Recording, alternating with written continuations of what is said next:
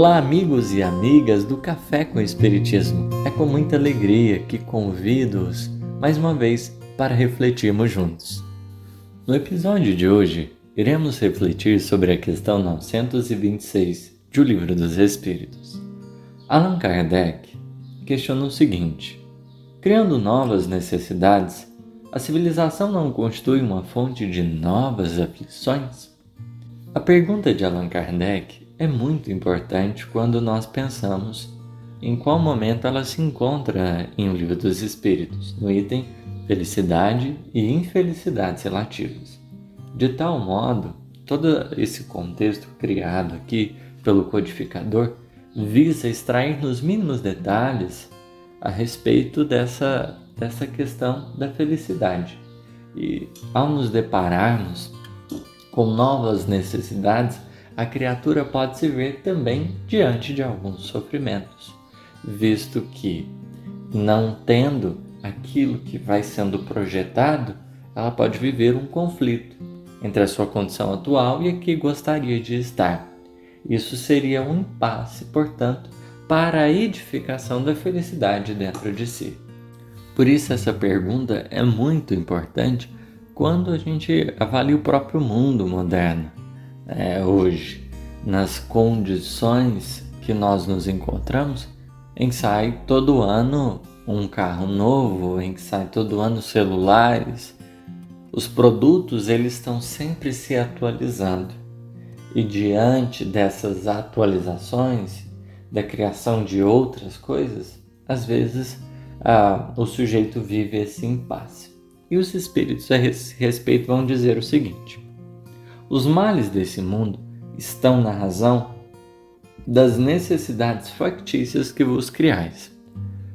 Aquilo que a gente vai experimentando de ruim está relacionado muitas vezes a necessidades factícias que a gente cria, ou seja, não fazem parte das nossas necessidades essenciais, mas apenas de desejos por causa desses desejos, nós também vamos criando um clima de sofrimento muito grande, porque às vezes não teremos condições de satisfazê-lo. Então a gente fica à, à mercê das circunstâncias, não como quem conquista paz interior ao alcançar determinada coisa, mas como quem está dependente daquilo que vai saindo.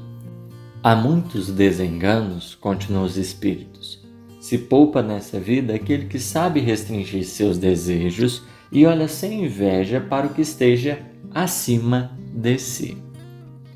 Quando nós pensamos na palavrinha desengano, é uma pessoa que vive enganada, porque essa dependência ela produz uma certa satisfação, é uma ilusão. Ah, você evita desilusões são muitas vezes cunhadas em frustrações, se de certo modo existe disciplina interior, saber restringir seus desejos.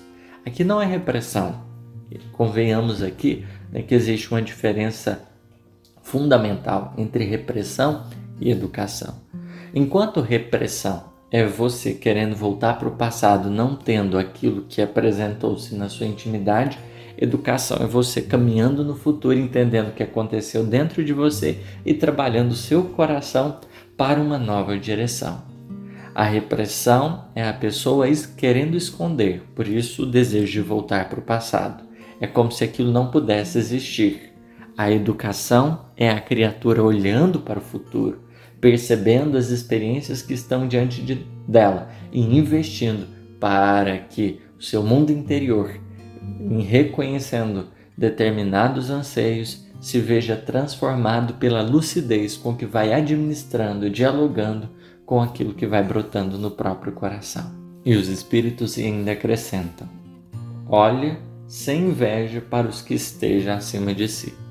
Ou seja, vamos evitando ilusões quando nós nos prontificamos a educar-nos, os aquilo que brota dentro de nós, esses desejos que surgem, e nós também vamos olhando para as pessoas que possuem, que talvez a gente aparentemente apresentou a necessidade de ter, quanto mais a gente vai olhando para esses corações com é, sensibilidade, com discernimento, tomando cuidado com a inveja. E a inveja, compreendamos aqui como essa energia agressiva que nos gera uma perturbação interior porque o outro tem e eu não tenho.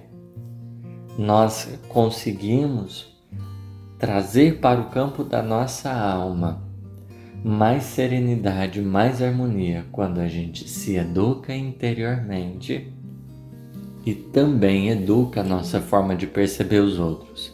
Nós vamos realmente compreendendo o essencial e a partir disso, como os espíritos pontuam, o que menos necessidade tem, esse o mais rico, porque ele foi efetivamente é, aprendendo a lidar consigo mesmo e lidar com o ambiente à sua volta. E a partir desse momento ele tem a capacidade de perceber o que possui e perceber os recursos que se tem, porque às vezes a gente tem as coisas, mas não entende o valor.